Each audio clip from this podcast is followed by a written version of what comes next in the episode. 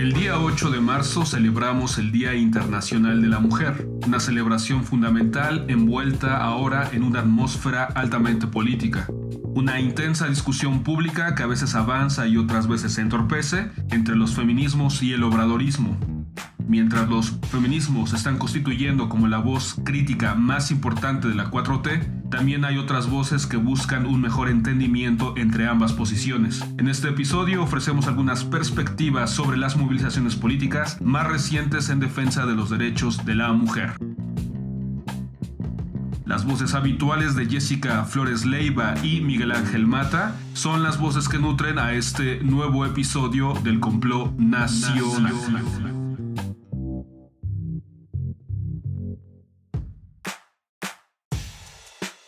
¿Qué tal Radio Escuchas de la frecuencia del complot nacional? Soy Jessica Flores Leiva y en esta ocasión quiero hablarles acerca de la construcción del muro metálico en torno a Palacio Nacional.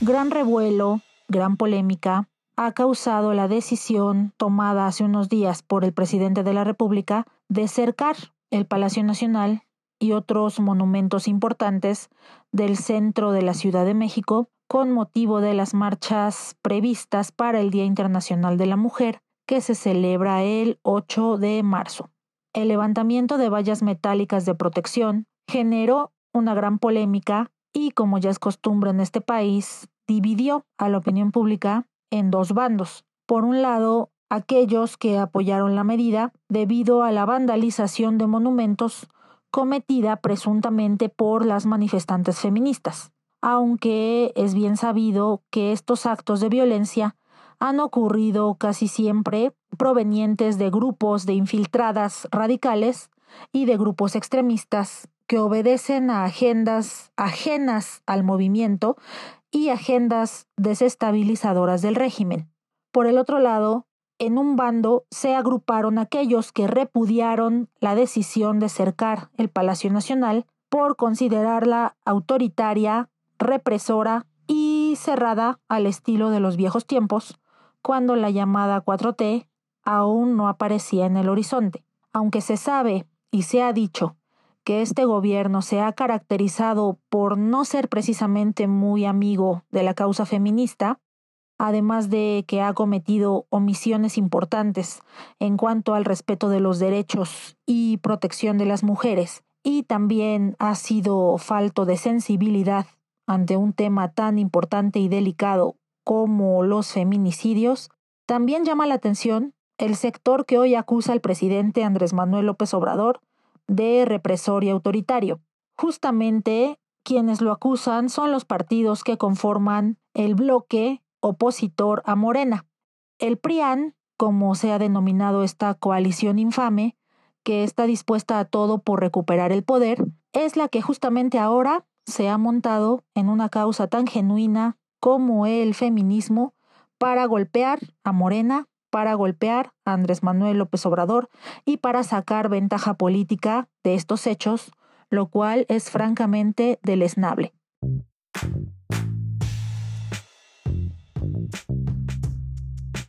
En este sentido, resulta relevante constatar cómo aquellos que ejercieron la represión directa contra los movimientos sociales del pasado, ahora se indignan con la construcción de un muro metálico, aunque cabe señalar que esta decisión tampoco fue la mejor que el presidente pudo tomar, debido sobre todo al papel que han tenido los muros en la historia. Impresionar, aislar, dividir, cercar, resguardar, repeler, y separar a los unos de los otros,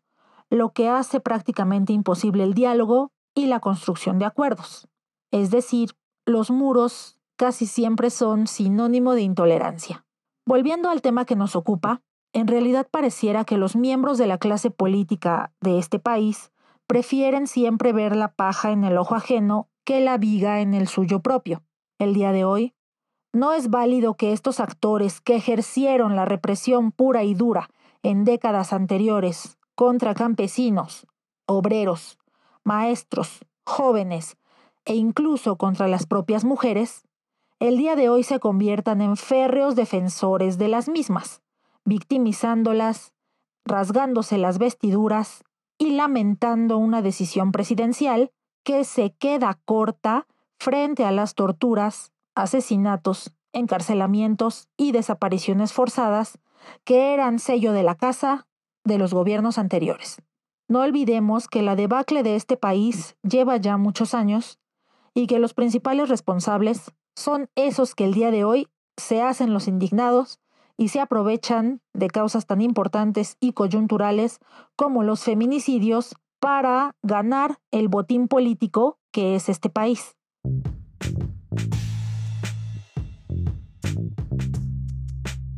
Por tal motivo, ahora es el momento de sacudirse a todos esos fariseos hipócritas, sepulcros blanqueados, y enviarlos a donde se merecen, al basurero de la historia. Pero también es momento de actuar y colaborar para evitar que más muros como este se erijan en un futuro.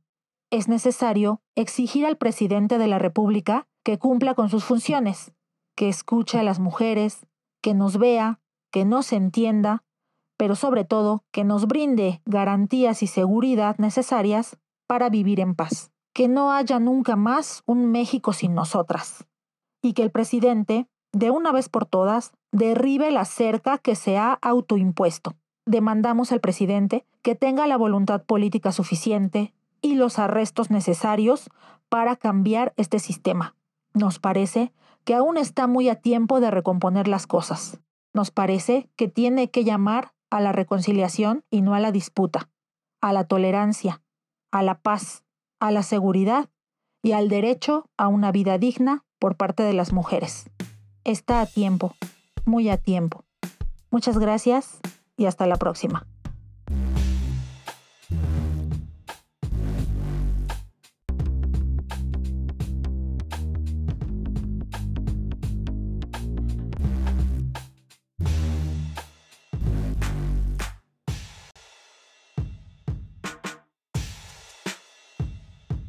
Los saluda Miguel Ángel Mata Salazar en este episodio del Complot Nacional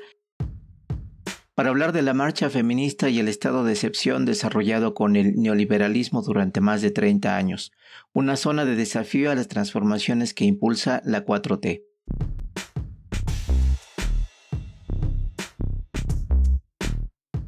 La ciudadanía es un estatus que se concede a los miembros de pleno derecho de una comunidad. Es una institución que ha seguido la dinámica del mundo y el Estado moderno y que resulta indisociable de la sociedad capitalista y sus desigualdades. Así lo devela su dinámica histórica y las conquistas de sus tres componentes que consisten en los derechos civiles, políticos y sociales, condicionados por la existencia de la estructura de clases que hace del ciudadano el sujeto político universal de derecho en el plano meramente individual. Por esta razón, el inicio de los derechos de ciudadanía se encuentra en la libertad individual y la igualdad ante la ley para desarticular las desigualdades de la sociedad feudal y dar origen al ciudadano varón libre y ponerlo en condición de entrar en la competencia y la lucha económica. La garantía de la libertad individual y los derechos civiles de la propiedad fue un prerequisito para los derechos políticos que en el siglo XIX se desarrollaron en el marco de las revoluciones burguesas al fragor del reconocimiento de distintas formas de participación y organización política,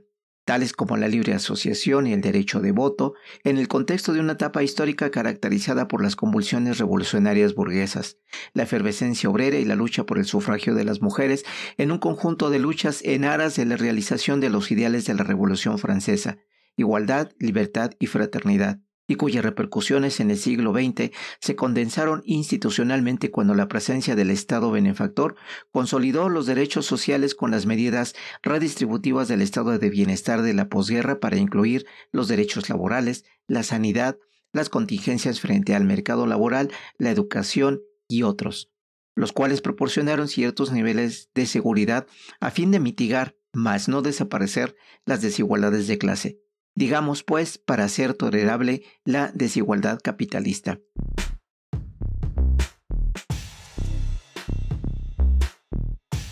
Por ello, la rama de la derecha mexicana de la nueva derecha global encabezada por sus partidos políticos del PRI y el PAN, y en el sexenio de Enrique Peña Nieto con el contubernio del Partido de la Revolución Democrática, restringieron los derechos sociales, regatearon los derechos políticos y desmantelaron el aparato energético del Estado mexicano, propiciando con ello el desarrollo de un estado de excepción, al excluir de toda institucionalidad política los cuerpos y los derechos civiles y políticos de más de 63.523 habitantes, los cuales desaparecieron a manos de particulares y otros elementos policiales del Estado.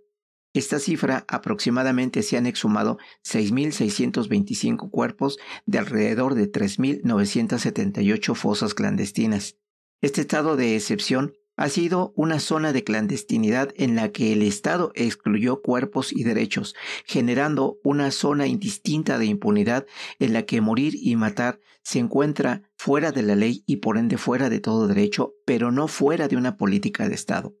Esta suspensión de la ley como un rasgo del Estado neoliberal en México arrojó como uno de sus efectos el incremento de la violencia en la vida cotidiana, creando zonas de un poder desterritorializado de un poder soberano fuera de la ley, desde el cual se explica no solo el desmantelamiento del Estado interventor, sino las acciones impunes de la clase política neoliberal y sus agentes de violencia. En este contexto se puede entender a los feminicidios como la expresión del desprecio por la vida y su apropiación.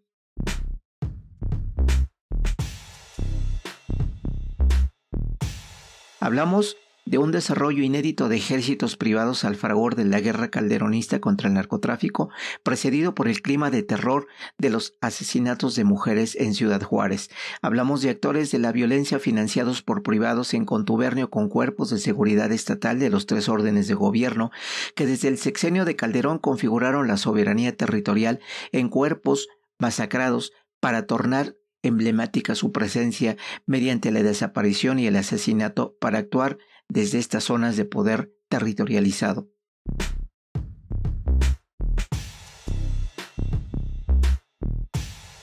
En ese sentido, la masiva presencia de mujeres el día de ayer en la Ciudad de México, más allá de las pretensiones de la ultraderecha, que por definición no es ni puede identificarse con estas luchas, constituye la muestra del desafío que representa para la 4T la presencia del estado de excepción, cuyas prácticas a través de la violencia y el control de la vida persisten a pesar de la ley y las políticas sociales del gobierno.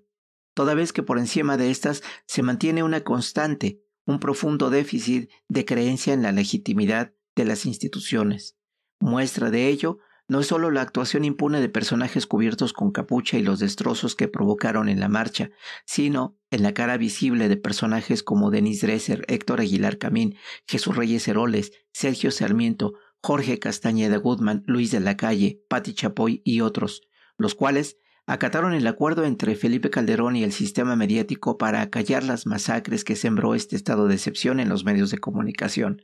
Revertir esta dinámica de comunicación no es algo que solo corresponda a las benditas redes sociales. ¿No sería acaso un momento idóneo para replantear el papel de los medios de comunicación en términos de su concesión ante el papel con el que hoy empobrecen el debate público? El desafío del estado de excepción neoliberal en México pasa no solo sobre el control de la vida, también lo hace a través de la mente de sus ciudadanos.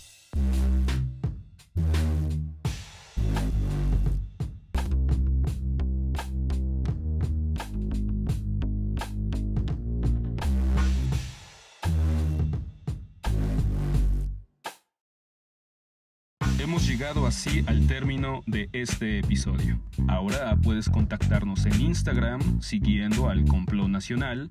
o en Facebook, la página del Complot Nacional. No olvides suscribirte a nuestra frecuencia sonora en Apple Podcasts o en Spotify o donde sea que escuches tus podcasts. A nombre de las voces que hicieron posible este programa, gracias por dejarnos entrar hasta la intimidad de sus oídos. Nos escuchamos pronto, muy pronto en el siguiente complot.